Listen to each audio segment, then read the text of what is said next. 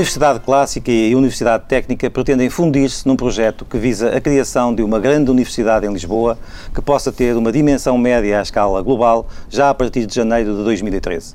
Esse estabelecimento, que teria 46 mil alunos, 3.200 docentes e investigadores e um orçamento de partida de 293 milhões de euros, não pede nada ao Estado, a não ser que lhe sejam dadas as condições para gerar um maior orçamento considerado como uma peça fundamental do projeto. Estamos a falar da ambição de ter cerca de 500 milhões de euros anuais que viriam de uma melhor gestão do património imobiliário, cuja titularidade a nova Universidade reivindica, de mais autonomia e da constituição de um fundo público de 200 milhões a três anos. Essa é a questão central das negociações que se vão abrir brevemente com o Governo. Para explicar este projeto, e num formato diferente do habitual, o Gente que Conta, nesta semana em que a TSF comemora a passagem dos seus 24 anos, recebe os reitores de ambas as universidades, professor António Sampaio da Nova, da Clássica, e o professor António Cruz Serra, da Técnica. Muito bom dia, muito obrigado por terem aceito este nosso convite. Professor Sampaio da Nova, este projeto, como tem sido anunciado, dará corpo à maior universidade portuguesa e a quarta maior a nível ibérico. O que é que se ganha com esta concentração, tanto a nível pedagógico, qualidade de ensino, como de capacidade de gestão? Eu julgo que nós temos uh, este projeto, e quero agradecer o convite para estar aqui uh, hoje convosco. Este projeto é um projeto que é feito, em primeiro lugar, a olhar para o país. Isto é, nós há muitos e muitos anos que todos temos vindo a dizer que a rede do ensino superior é excessiva, que há instituições a mais, que há cursos a mais. Este diagnóstico está feito há muitos anos em Portugal mas era preciso que alguém fizesse alguma coisa para passar do diagnóstico à ação, para não estarmos apenas numa situação de, eh, enfim, eh, os brasileiros, hoje recebi uma mensagem do Brasil que me dizia deixar como está para ver como é que fica, não é? Quer dizer, e de facto nós temos às vezes um país em que fica tudo, deixa-se tudo na mesma para ver como é que fica, e portanto era preciso dar este sinal para o país e julgo que este é um primeiro tema extraordinariamente importante para nós. E é por isso que nós precisamos que o país esteja connosco também. É muito importante que a sociedade portuguesa compreenda este projeto e nos apoie neste projeto. O tamanho, do ponto de vista da dimensão dos 46 mil alunos, é totalmente irrelevante. Totalmente irrelevante para nós. Não é uma Mas é que a minha pergunta ia no sentido do que é que se ganha com a qualidade de ensino com a parte, na parte pedagógica? O que se ganha do ponto de vista pedagógico é que se cria um espaço universitário em Lisboa, um espaço de mobilidade dos estudantes em Lisboa, de vida académica no sentido formal do termo, de cursos integrados, de cursos eh, conjuntos, sobretudo ao nível da pós-graduação, mas progressivamente também ao nível da graduação, ao nível formal ganha-se muito e ganha-se muito ao nível de uma outra dimensão que é essencial para a vida universitária, que é a vida cultural, a vida desportiva, a vida associativa, as experiências de vida, que as residências universitárias, a capacidade Mas de tudo isso, tudo isso já existe. Tudo isso já existe, mas de forma uh, limitada. E a, e a, capacidade de nós criarmos uma maior integração destes serviços, é? de criarmos uma maior articulação destes serviços e também junto com a cidade de Lisboa, a presença da cidade de Lisboa e a ideia que esta universidade é uma universidade urbana de Lisboa, urbana, aberta ao mundo, é absolutamente central sobre isto. É? E creio que é nessa dimensão pedagógica, por um lado, e na dimensão científica, de articulação de grandes centros de investigação, nas chamadas áreas de convergência, áreas que hoje não estão dentro dos saberes tradicionais, dos saberes habituais e que podem criar novas temáticas, novos trabalhos conjuntos, não é? que nós iremos ganhar muito com esta integração. Não será de imediato, é um processo que vai demorar muitos anos, é um processo dinâmico, é um processo de transformação, mas eu acho que é um extraordinário exemplo que estas duas universidades estão a dar ao país. Professor Cruz Serra, eh, se, enfim, se bem interpreto o que está sobre a mesa, a grande dificuldade será convencer o, uh, o Governo, uh, quem dirige o país, a dar as condições que este projeto reivindica. Pois vamos ver, eu tenho esperança que não, que a dificuldade não seja muito grande, porque apesar das grandes dificuldades por que o país está a passar, é muito claro quais são os objetivos centrais em termos de restrições de financiamento público que temos em cima da mesa. E as restrições são de diminuir o déficit das contas públicas, fazer uma gestão racional de recursos, etc. E aquilo que nós achamos que o governo tem que dar para um projeto destes é a capacidade de termos uma gestão administrativa muito mais ágil do que aquilo que é a forma irracional como, como está a funcionar a burocracia e na administração pública. Pode dar algum exemplo nesse, nesse domínio? Olha, posso lhe dar imensos exemplos. Eu diria que se calhar o exemplo mais interessante e que passa bem Uh, passa bem num programa destes é talvez o exemplo dos terrenos que a Universidade de Lisboa tem uh, para fazer que, cuja intenção era fazer construção de residências, uh, que hoje se percebe que são terrenos que podiam ser usados para gerar mais valias, para construir residências noutros locais, dentro do campus da universidade, e que o conjunto de burocracias a que estamos sujeitos para poder usar, primeiro, termos que ter autorização do Ministro das Finanças para fazer a venda dos terrenos. Repara que eu não estou, em caso algum, vou falar de pedir dinheiro da dotação do Orçamento de Estado para fazer coisa nenhuma. Portanto, este projeto não quer mais dinheiro do Estado? Este projeto gostaria de ter mais dinheiro do Orçamento de Estado, mas sabemos que há uma enorme dificuldade em conseguir isto. Nós sabemos que as grandes fusões que aconteceram na Europa nos últimos anos tiveram eh, como incentivo dos governos uma dotação significativa. Nós compreendemos que o momento que o país atravessa não é de molde a podermos pedir uma, um aumento, um reforço da dotação do Orçamento de Estado para fazer a fusão. Agora, há muitas coisas no dia a dia. Mas pedem, desculpe interromper, mas pedem algo de, de, de inovador, ou seja, que esta nova universidade venha venha a titular todo o património que as duas universidades têm. Repare, Isso significa uma, uma, uma, nova maneira de encarar o funcionamento até a gestão da universidade. É verdade, mas do ponto de vista da legalidade e do quadro legal em que nos movemos, se aquilo que está escrito na lei fosse levado à prática, isso já devia acontecer.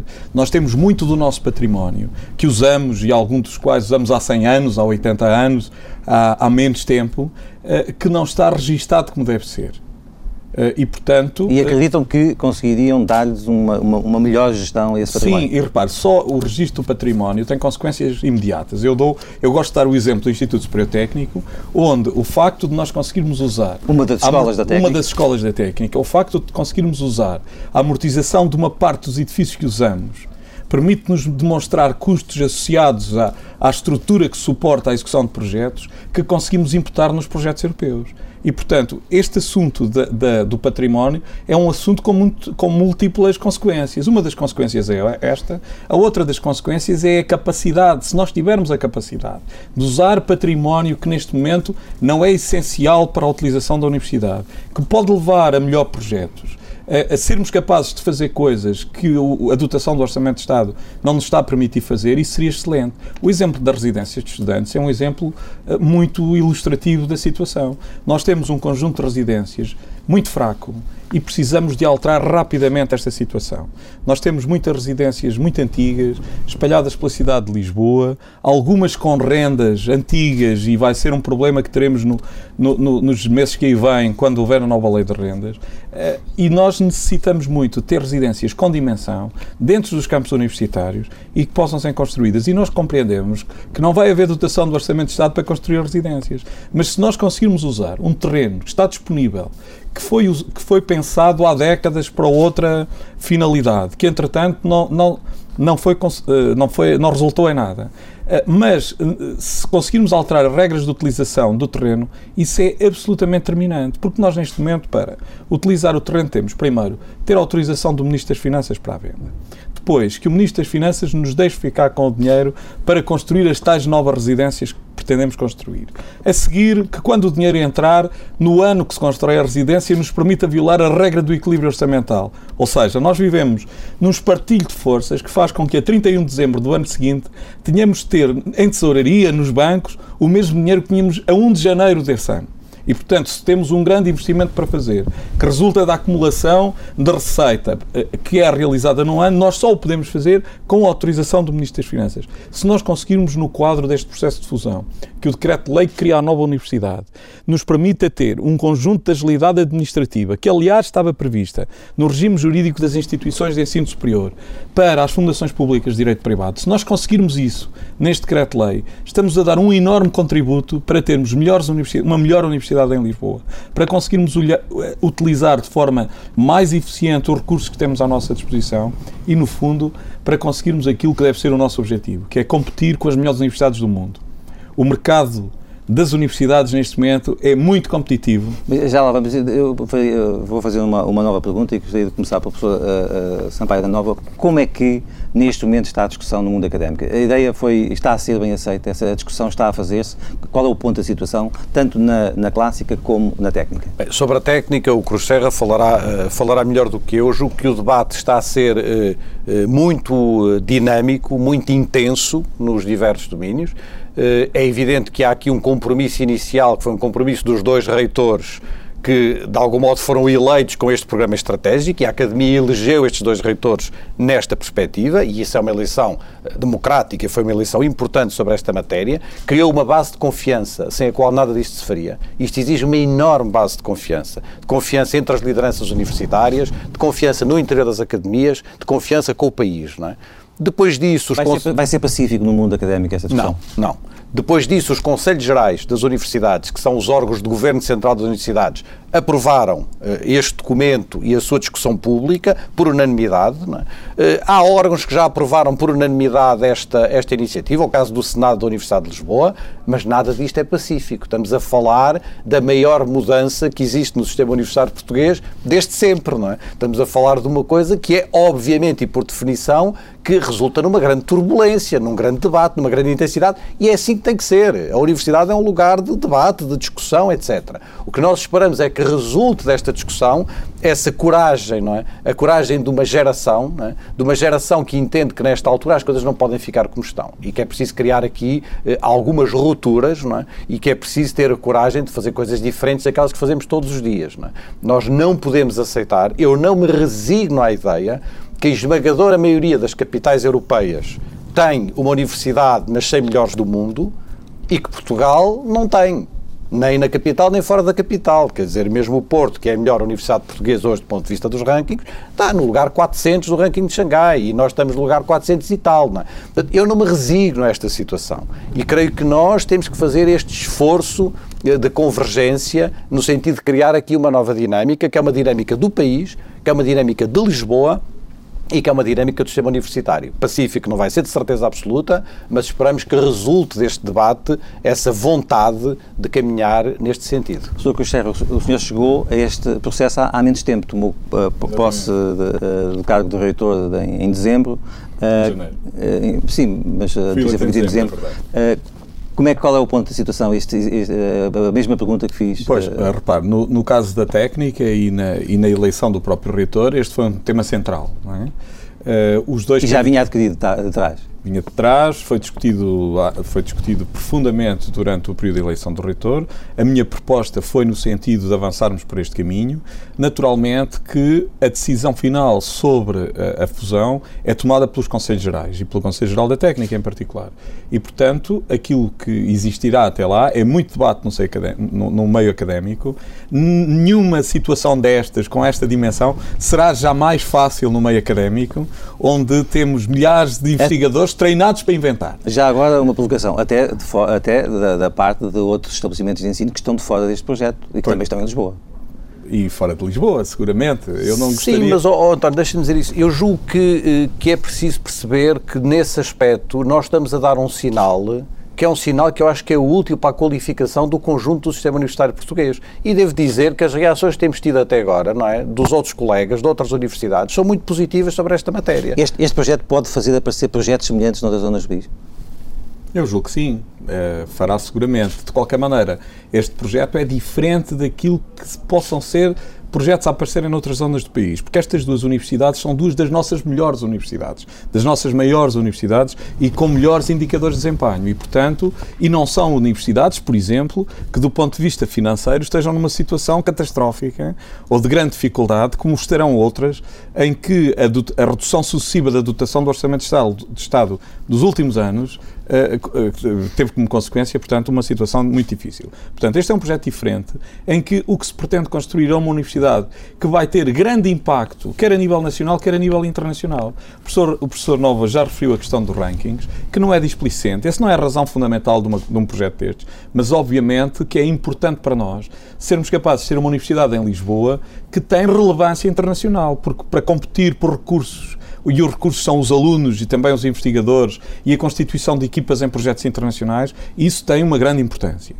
Uh, por outro lado, uh, voltando à questão inicial, a discussão uh, que vai acontecer, naturalmente, vai ter questões pequenas que condicionarão a posição de alguns. Deixa-me deixa, deixa uh, perceber se esta, se esta pode ser uma questão pequena. Uh, a Universidade de, de, de Clássica tem, uh, salvo erro, 11 faculdades, tem 11 faculdades.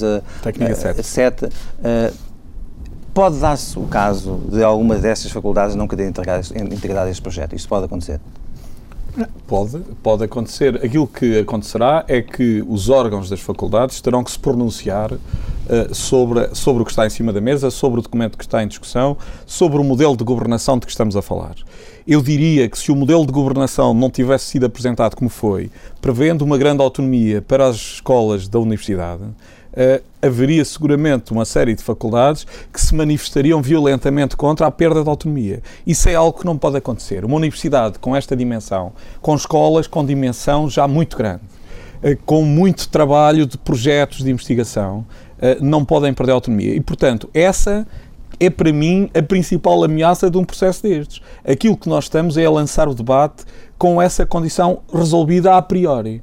Ou seja, as escolas vão manter a sua autonomia depois da criação da nova universidade. Depois haverá as pequenas coisas, os ódios antigos, Uh, as divisões que às vezes vêm de décadas entre atores em áreas científicas semelhantes das duas universidades, o receio dos tempos que correm. Lateralmente a isto, em relação, em relação aos, aos uh, funcionários que não são docentes, o que é que está previsto nessa matéria? Oh, oh. Esta, esta, fusão poderá uh, acarretar perdas de, de postos de trabalho? Não. Não, e, e deixe-me só voltar ainda à pergunta, isto é, à sua pergunta de, de, de, algumas escolas, isto é, eu acho que as escolas não têm direito de veto sobre esta matéria, quer dizer, e não é por haver uma escola que não quer integrar ou que tem na sua legitimidade de querer não, não apoiar este projeto, eh, que isso lhe dará um direito qualquer de veto. Os Conselhos Gerais terão que, obviamente, apreciar do ponto de vista do seu senso político naquela altura, não é? Que se houver três ou quatro ou cinco escolas, ou escolas, que obviamente este processo não poderá ir para a frente. Nós temos sempre dito que este processo vai para a frente se houver um largo consenso dentro das universidades. E parece que neste momento existe este largo consenso? Ou está neste momento parece-me que se está a construir esse consenso, que esse consenso está a construir com muito cuidado, com muito debate, com muito esclarecimento junto de muitos atores. E muitas das, das conversas que temos tido têm sido, por exemplo, com os trabalhadores não docentes porque nos parece importante dizer, é? vou dizer de uma maneira muito simples, não é? que da mesma maneira que há aqui um gesto que é um gesto que nós gostaríamos de ver reconhecido também pela sociedade portuguesa, de que dois reitores estão a dizer, estão a extinguir-se, e equipas reitorais, e vice-reitores, e pró-reitores, e, e, um conjunto de dirigentes não é, que desaparecem. Quer dizer, isto, não sei quantas vezes é que isto aconteceu na história de Portugal, mas certamente poucas, não é? Do mesmo modo, estamos a dizer que no que diz respeito ao pessoal não docente, o nosso nível de trabalhadores não docentes é tão baixo, tão baixo, tão baixo, tão insuficiente nomeadamente tem resultado de um, uma série de aposentações que houve nos últimos anos, que nenhum de nós que está aqui sentado aceita que haja um único despedimento em resultado desta fusão.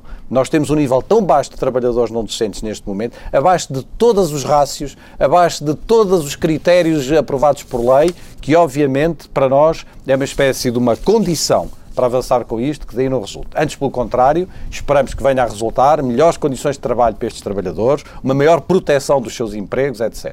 No que diz respeito aos dirigentes, não há nenhum problema sobre essa matéria, nomeadamente os dirigentes políticos, reitores, vice-reitores, pró-reitores, etc. No que diz respeito aos trabalhadores, a proteção tem que ser total, integral, e julgo que sobre essa matéria não há nenhuma dúvida junto das nossas universidades. Deixe-me acrescentar uma coisa. Uh, num processo destes, naturalmente, se dirá, então, mas se não se consegue reduzir pessoal, que ganhos é que há do ponto de vista de gestão eficiente de recursos? Imensos ganhos.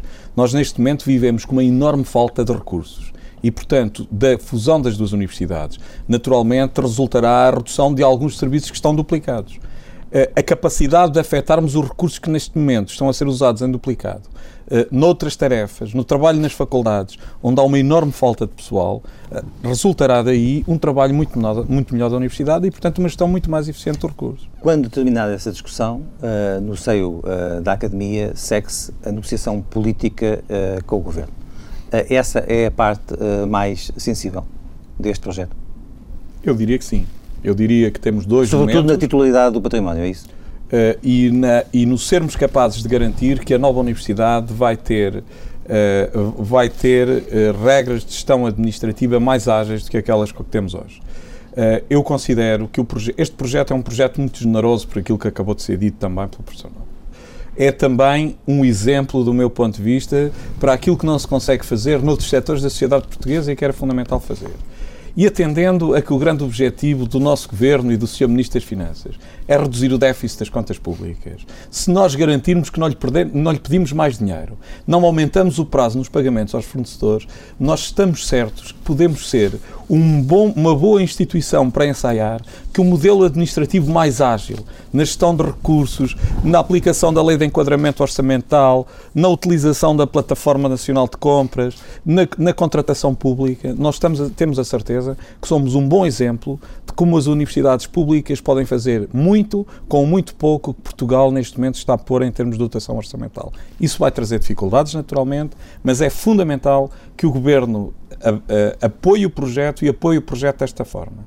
Eu, sinceramente, do ponto de vista do património, não acho que haja um grande problema na negociação com o Governo da questão da titularidade do património, poderá haver na utilização do património a seguir.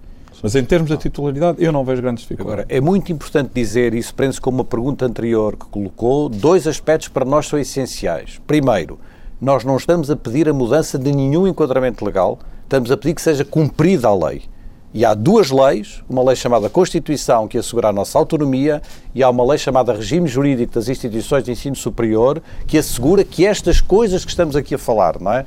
A gestão eh, autónoma, a autonomia de gestão, eh, a integração dos saldos, a titularidade do património, etc., estão na lei. Portanto, estamos apenas a pedir que a lei seja cumprida. E não estamos a pedir, e isso é muito importante em relação a uma pergunta que o João Marcelino fez há pouco, não estamos a pedir nenhum privilégio em relação a nenhuma outra universidade. Não estamos a querer ser tratados de uma maneira diferente do que é o Minho, ou do que é Aveiro, ou do que é Évora, ou do que é a Universidade Nova de Lisboa. Não estamos a nenhum privilégio. Estamos a pedir que a lei seja cumprida, e se ela for cumprida para todos, melhor ainda, não é?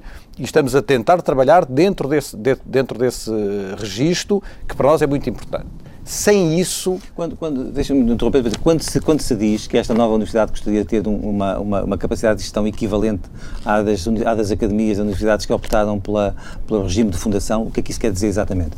Quer dizer o, o, cumprir do regime jurídico das instituições de ensino superior. Na, o regime jurídico das instituições de ensino superior consagra um conjunto de regras de autonomia, não é? De que eu acabei de falar agora, sobre o registro de património, a gestão integrada do património, a transição dos saldos, a integração dos saldos de um ano ao outro. Este, este, este elenco de coisas de que eu falei que estão assegurados nesse regime jurídico e que é normal que, que, que, sejam, que sejam cumpridos e que haja uma espécie de um compromisso ou de um contrato com o Governo durante o período de instalação desta nova universidade, que durará certamente 3 anos, 4 anos, 5 anos, mas que haja um compromisso claro de que depois nós não somos surpreendidos todas as manhãs com despacho, com normativo, com regulamento, eh, com um manual de instruções, com um decreto, com não sei o quê, que de algum modo o interlocutor deste projeto, muito mais que o Ministro da Educação, é o Ministro das Finanças. Sem dúvida. Eu acho que este é um projeto, já o falamos e já o dissemos, é um projeto que tem que ser, obviamente, eh, que tem que ter o apoio do Ministro da Educação, que é muito importante nesta matéria, mas tem que, tem que ter também o envolvimento do Ministro das Finanças e do Sr. Primeiro-Ministro. Nós dizemos no documento, é um projeto que, obviamente, implica um compromisso forte do conjunto do Governo. Professor Costeira, é, é, é é possível pensar que, eh, no atual estado do país, que é possível constituir aquele fundo de 200 milhões de euros a três anos que este projeto também se propõe a construir? A constituição do fundo é seguramente um dos desafios mais difíceis que temos pela frente. Eh, eu estou certo... Um desafio lançado para a sociedade civil. Exatamente. Eu estou certo eh, que vai ser muito complicado constituir o fundo. Estou certo que vai ser muito difícil convencer uh, o governo a colocar aqui match fundings, ou seja, porque eu, o que eu desafiaria o Ministro das Finanças era por cada euro que nós conseguíssemos para este fundo, colocasse outro euro. Foi aquilo que se fez na Finlândia, por exemplo, na Constituição da última universidade que passou a Fundação Pública de Direito Privado. Uh, de qualquer maneira, nós temos que ser capazes de ir à sociedade civil, de falarmos com as empresas, de falarmos com os antigos alunos. Já há boas experiências nessa matéria? Há algumas boas experiências, eh, mas não temos, francamente, uma cultura que permita dizer que facilmente constituiremos o fundo. Isso não.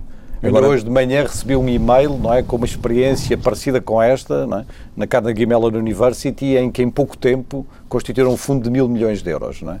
E eu conheço bem o projeto da Universidade de Illinois, que durante três anos constituíram um fundo de 2 mil milhões de euros. Nós estamos a falar de 10% disto. Vai ser difícil, vai ser muito difícil. Mas é um desafio e tem que ser feito com um grande profissionalismo, porque esse, esses, eh, essas lógicas são lógicas que são hoje feitas com grande profissionalismo e é muito importante que isso, que isso se faça. Não é? E eu creio que, eh, passando da questão do fundo para dois, ou três, dois outros aspectos que para nós são muito importantes, é eh, a projeção da ciência e a dimensão da ciência é central na narrativa e no argumentário sobre esta nova universidade. E isso vai exigir muita avaliação. Muita avaliação da ciência, muita avaliação do que se faz dentro das universidades. Nós queremos que esta universidade seja uma universidade que tenha alguma diferenciação e em que os melhores tenham mais capacidade de ser ainda melhores. Quer dizer, uma universidade que não seja uma universidade uniformizadora, uma espécie de uma mediania, mas que tenha grandes unidades de ciência, de investigação, de ensino, de pós-graduação, a puxar por ela e a reconhecer o que muitas vezes em Portugal é muito difícil de fazer.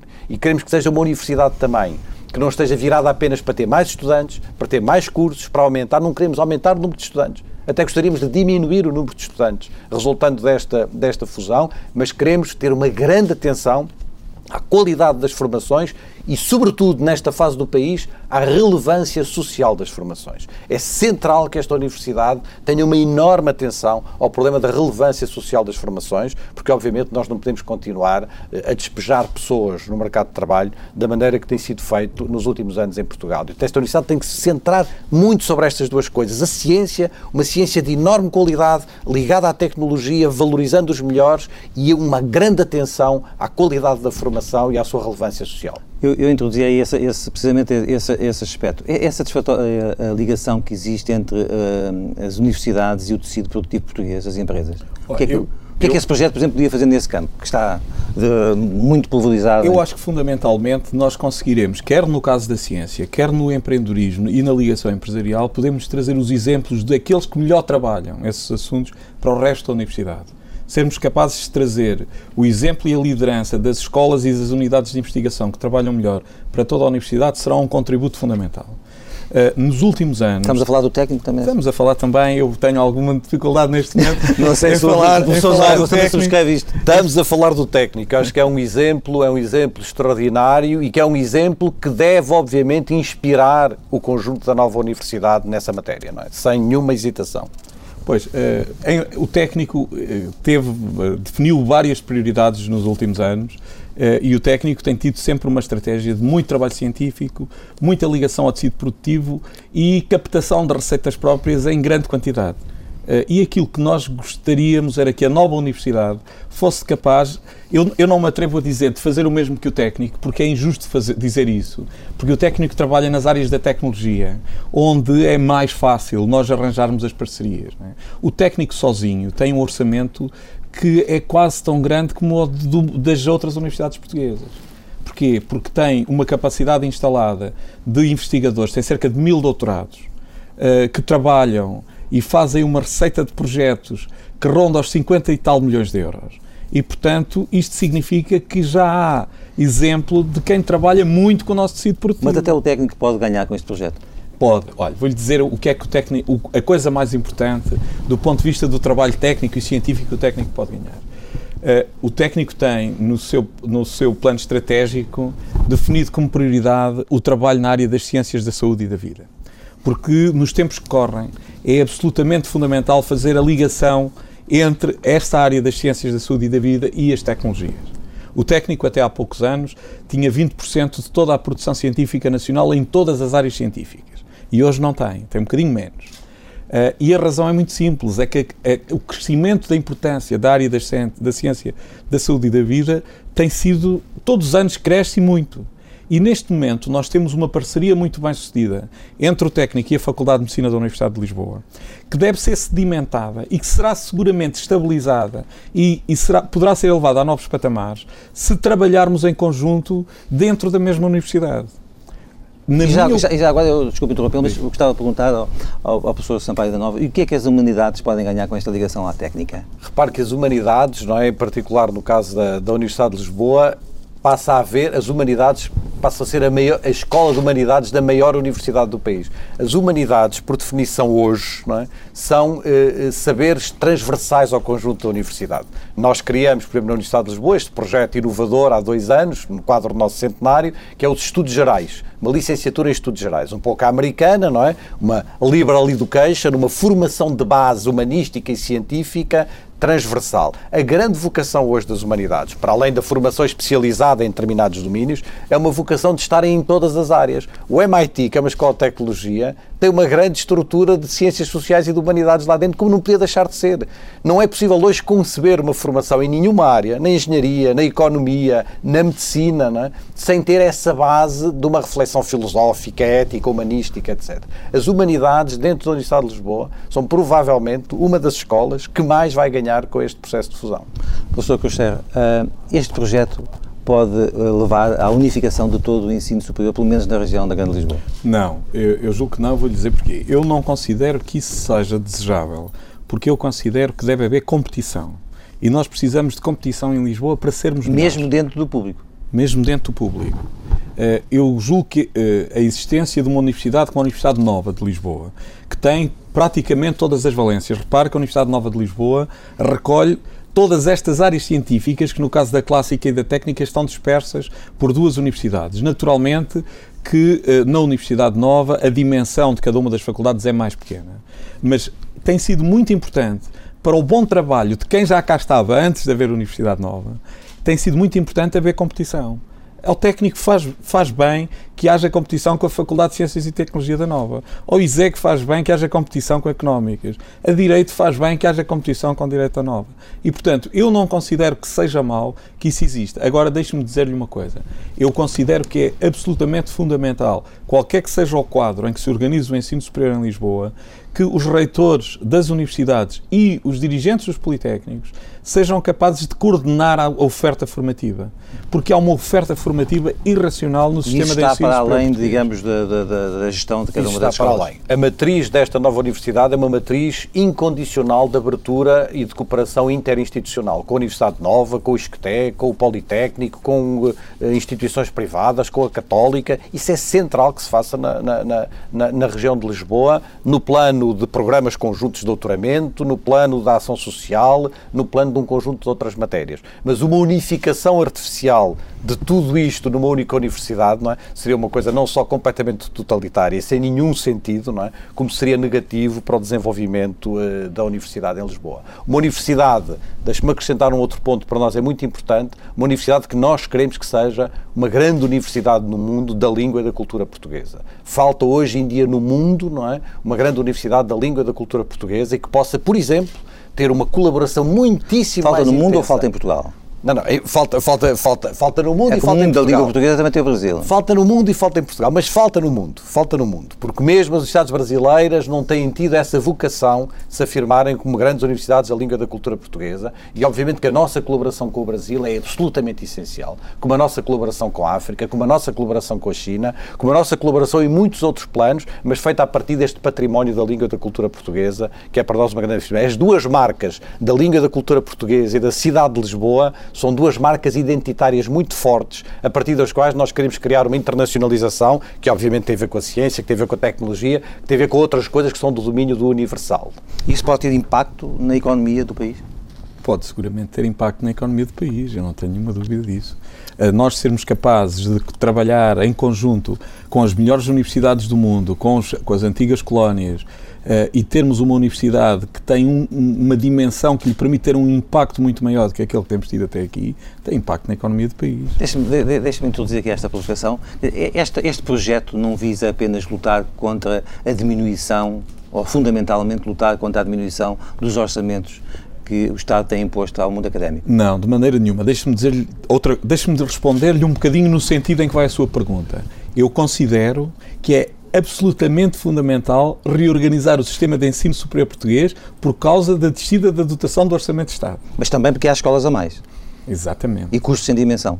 Exatamente, exatamente, exatamente. E isso é absolutamente fundamental. No caso destas duas universidades, esse não será o exemplo que permite explicar o processo.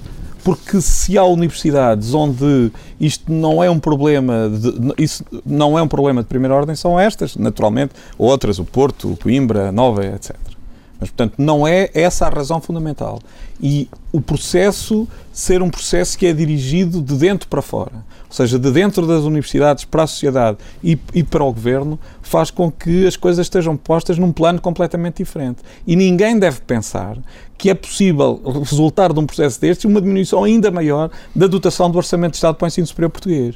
Porque aquilo com que nós estamos a viver é uma vergonha. Nós estamos a receber per capita um valor inferior àquilo que o Estado paga no ensino secundário, quer no público, quer nos colégios com contratos de associação.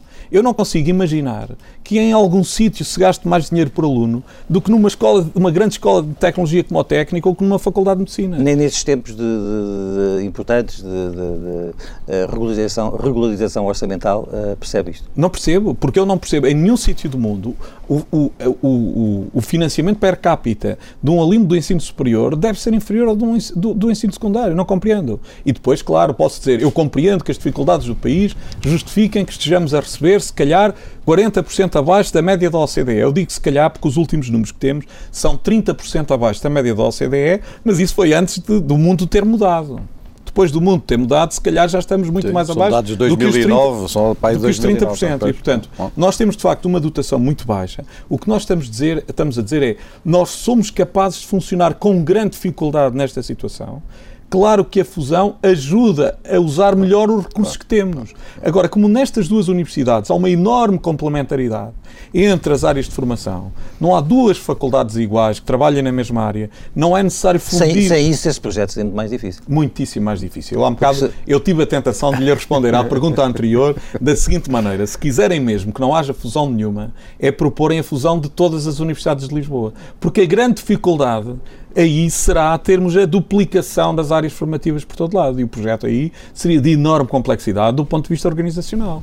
Aqui não há essa complexidade. Agora, Agora é claro que, que há é, ganho de recursos. Isso há. Que é uma reação no sentido em que nós estamos a procurar responder também ao que é a nova realidade do país, nesse sentido, com certeza que é uma reação. Quer dizer, isto é, nós não estamos disponíveis para nos mantermos ano após ano após ano numa espécie de luta pela sobrevivência e, e, estamos a tentar fazer o nosso trabalho. E isso foi o meu primeiro ponto. Quer dizer, eu acho que nós estamos a tentar fazer um trabalho que é explicar como é que de dentro não é? estamos a responder, num certo sentido também, a todos aqueles não é? Que dizem que as universidades não se autorreformam, que as universidades não têm capacidade eh, eh, interna de mudança e de projeção. Eu julgo que era o Torga que dizia, não é? Eu creio que, não sei se era a proposta da crise académica de 62, que demora agora 50 anos, que o Torga que dizia, citando um, uma frase de um cortejo académico de Coimbra, que em Portugal não há pena de morte, mas há pena de vida, não é? E nós estamos a fugir à nossa pena de vida, quer dizer, estamos a fugir a uma ideia de que temos que manter-nos sem um projeto, sem uma ambição. E é por isso que isto precisa de uma alma também. Quer dizer, e nós precisamos que este projeto seja um projeto que tenha uma alma, não é? Que tenha uma ambição de futuro e é por isso que ele tem que ser consolidado dentro e fora das universidades. E obviamente que nesse contexto é uma reação a uma situação adversa, a um momento adverso do país, a orçamentos adversos, a um conjunto de dificuldades. Estamos a tentar encontrar o nosso caminho não é? e a procurar fazer esta viagem. Não, é? não estamos a procurar ficar parados no mesmo sítio, não é? à espera que nos aconteça qualquer coisa ou que não nos aconteça nada. Não é? Estamos a tentar fazer aquilo que deve ser feito e que nos parece que é importante que se faça. Num projeto que, devo dizer, foi alimentado por muitas gerações de académicos e de intelectuais ao longo do século XX. Não é? Isto não é um projeto que nasce agora. Ao longo do século XX houve muita gente, não é? O Orlando Ribeiro, por exemplo, houve deliberações de senados eh, dos anos 50 não é? Eh, sobre esta matéria, houve pessoas que se pronunciaram sobre isto, o Vitorino Nemésio, houve muita gente que ao longo de gerações intelectuais foram percebendo que era importante esta ligação, é? porque obviamente que nós não podemos viver eh, nesta divisão entre entre uma universidade clássica que tem as humanidades, os direitos, as saúdes e uma universidade técnica que tem as engenharias, as economias, eh, etc. Não, não é possível. Quer dizer, é uma coisa que não faz sentido para ninguém, não é? Eh, e que quando nós explicamos isto, eh, as pessoas percebem isto com uma relativa naturalidade.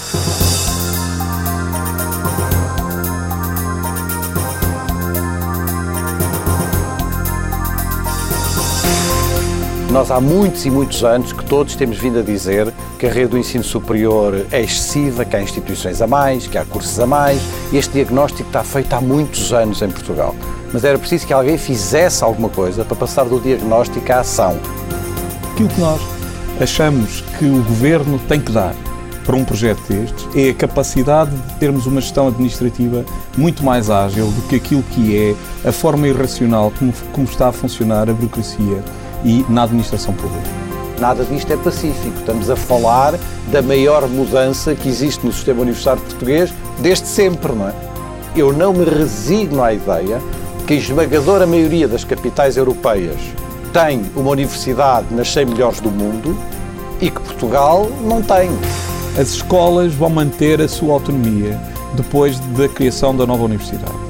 Nenhum de nós que está aqui sentado aceita que haja um único despedimento em resultado desta fusão. É um projeto que, obviamente, implica um compromisso forte do conjunto do governo. Falta hoje em dia no mundo não é, uma grande universidade da língua e da cultura portuguesa. Ninguém deve pensar que é possível resultar de um processo deste uma diminuição ainda maior da dotação do Orçamento de Estado para o ensino superior português. Porque aquilo com que nós estamos a viver é uma vergonha.